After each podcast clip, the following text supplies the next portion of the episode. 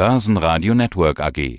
Quartalsbericht. Guten Tag, Sebastian Wolf, Firma Rosenbauer, CEO. Und aus dem Börsenradiostudio grüßt Sie Peter Heinrich. Sie schreiben in Ihrer Pressemeldung, ein geendeter Produktmix und die Preisanpassungen lassen Umsatz trotz anhaltender Terminverzögerungen bei den Fahrgestellen auf 460 Millionen Euro steigen.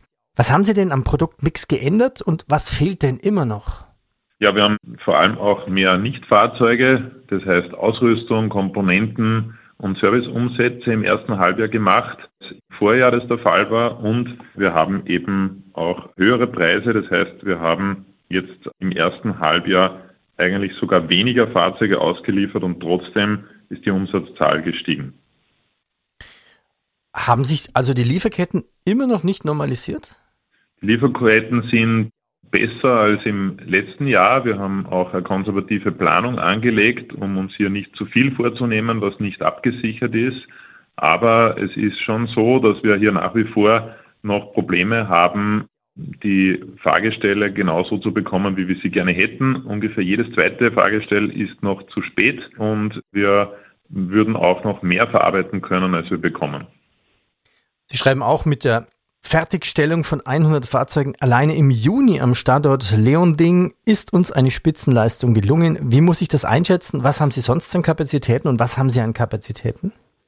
Wir haben, im, wir haben im Juni noch nie 100 Fahrzeuge am Standort, am Hauptstandort hier in Österreich geschafft. Das heißt, es ist eben eine sehr gute Leistung. Die Kapazitäten sind bei uns sehr, sehr flexibel, weil wir nicht sehr maschinenintensives Geschäft haben. Aber wir brauchen natürlich die richtigen Mitarbeiter dafür. Und da sind auch unsere Mitarbeiter Gott sei Dank immer sehr flexibel, wenn die Kapazitäten etwas nach oben oder nach unten gehen oder in dem einen oder anderen Bereich mehr oder weniger zu tun ist, hier in einem anderen Bereich mitzuhelfen. Und das ist einfach was, was auch in Zukunft aufgrund dieser schwierigen, anhaltenden schwierigen Lieferkettensituation, ich sage dazu neue Normalität im Lieferkettenbereich, sicher auch ganz wichtig sein wird, weiterhin diese Flexibilität. Gibt es eine Aussage von Ihren Lieferanten, wann eine gewisse Normalität eintritt?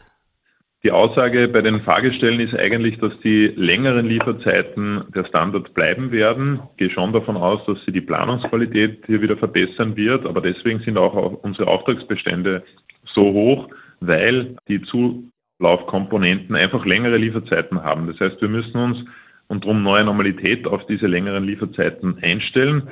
Das tun wir auch mit beispielsweise Vorratsfahrzeugen, wo wir eben versuchen, den Kunden standardisierte Fahrzeuge mit sehr kurzer Lieferzeit und einer sehr hohen Preisgarantie zur Verfügung stellen zu können.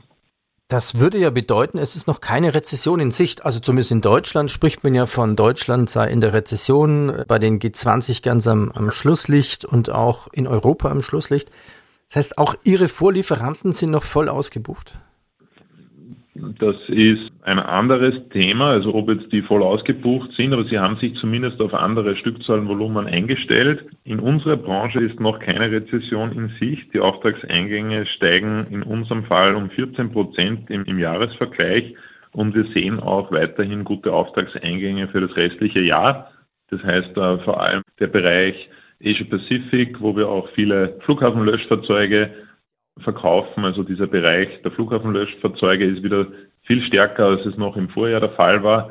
Und so ist es auch in anderen Länderregionen, auch in Europa sind wir durchaus sehr zufrieden, was die Auftragseingänge betrifft. Und damit ist in unserer Branche noch keine Rezession in Sicht. Wir sind aber auch ein Spätzykler und halten das weiterhin sehr genau im Auge. Es brennt ja eigentlich überall, kann man sagen, oder brannte von Spanien, Portugal bis rüber nach Griechenland. Haben Sie jetzt hier eigentlich dann langfristig mehr Bestellungen gesehen? Wir haben einzelne Beispiele. Einen strukturierten Bedarf wird es erst geben, wenn es auch hierfür so wie in den anderen Bereichen der öffentlichen Beschaffung entsprechende Vorschriften und Normen geben wird, beispielsweise im Flughafenbereich, die ICAO-Norm, die International Civil Aviation Organization, die ja genaue Standards vorgibt, was denn ein Flughafen an Ausstattung haben muss, oder auch natürlich die, die kommunalen Feuerwehren, die gewisse Vorgaben und Einsatzzeiten einzuhalten haben. Und davon leitet sich dann der Bedarf auch hier ab. Und so braucht es auch im Bereich Waldbrände entsprechende Vorgaben und diese Vorgaben gibt es noch zu wenig. Und wenn es die geben wird, dann wird es auch einen, sage ich mal, flächendeckenden und strukturell neuen Bedarf hier geben. Derzeit ist es noch so, dass es einzelne Beispiele sind, wie beispielsweise ein großer Auftrag, den wir mit der deutschen Bundeswehr haben, wo wir 76 Waldbrandfahrzeuge auf Tatra-Fahrgestell ausliefern aktuell. Also solche Einzelfälle gibt es schon. Einen flächendeckenden gestiegenen Bedarf wird man erst sehen, wenn es hier auch von politischer Seite entsprechende Vorgaben gibt. Sehr interessant. Das heißt, trotz dass es jetzt Jahr für Jahr brennt, ist da immer noch nichts im Gange? Dauert das noch? Also quasi ein Verwaltungsvorgang? Ich denke, es ist ein, ein starker Umdenkvorgang. Und natürlich auch wie, wie beim Thema Klimaschutz etc. braucht es eben äh, bindende Vorgaben für die, für die Kommunen auch, um hier natürlich auch mit der entsprechenden Pflicht dann vorzugehen und diese Beschaffungsvorgänge auszulösen. Das heißt, hier ist sicher ein anderes Denken als wie in der Privatwirtschaft. Es sind eben die öffentliche Hand unsere Kunden und die können auch nicht einfach aufs Geratewohl hin neues Produkt kaufen. Das sehen wir immer wieder, auch bei unseren Elektrifizierungsstrategien. Da gibt es dann einige Vorreiter, die Klimastrategie auch formulieren, obwohl sie es noch vielleicht gar nicht müssten und dann als Vorreiter solche Fahrzeugkonzepte beschaffen, während andere natürlich die Mittel gar nicht dafür haben. Das heißt, es muss natürlich auch die entsprechenden Mittel zur Verfügung gestellt werden von Seiten der öffentlichen Hand, mhm. um solche Vorkehrungen treffen zu können. Ja, und dann ist die Frage, ob Sie diese Mittel auch haben, wenn generell die Zinsen steigen. Inflation steigt, das heißt die Käuferseite, wenn man quasi es zwar braucht, aber keine öffentlichen Mittel mehr dann hat wahrscheinlich. Das ist sicher ein politisches Thema, das auf, auf uns auch zukommen wird. Als Unternehmen versuchen wir natürlich mit einer breiten Diversifikation über Länder hinweg dem entgegenzusteuern. Wie gesagt, aktuell sieht man es noch nicht so stark, aber wir sind Spätzykler.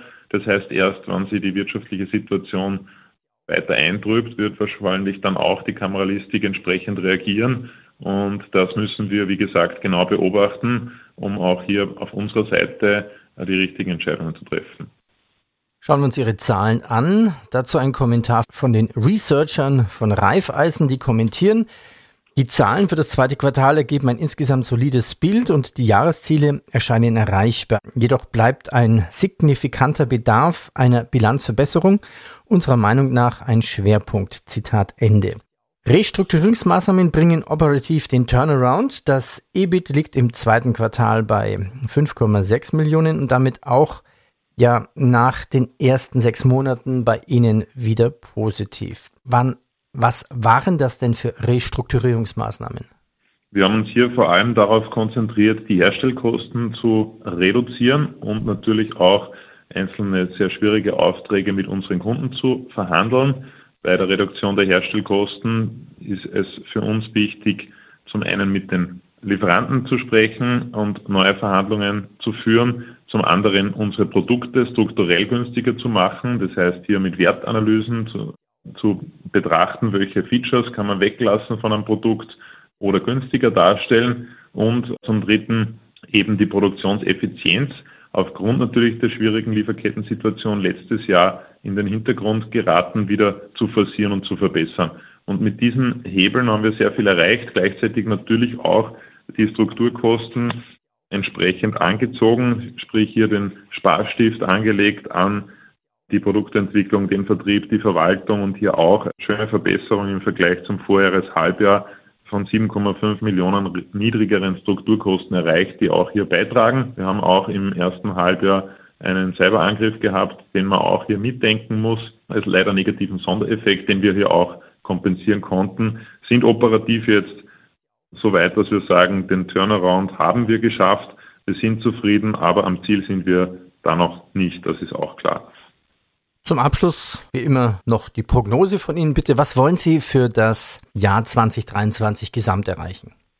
Wir halten an unserer Guidance, an unserem Ziel für das Jahr 2023 fest. Wir werden mehr als eine Milliarde Umsatz heuer machen. Wir werden drei Prozent EBIT-Marge erreichen und somit wieder ein positives Jahr haben nach dem sehr schwierigen Jahr 22 und von diesem Jahr 23 aus dann in die Zukunft schauen und 24, 25 wieder in die gewohnte Profitabilität zurückkommen. Herr Wolf, ich danke Ihnen. Alles Gute Viel Erfolg für das Restjahr 2023. Vielen Dank für das Gespräch. Das Börsenradio Nummer 1. Börsenradio Network AG. Hat Ihnen dieser Podcast der Wiener Börse gefallen? Dann lassen Sie es uns doch wissen und bewerten Sie unseren Podcast mit vollen fünf Sternen. Vielen Dank und bis zum nächsten Podcast. Alles rund um Börse.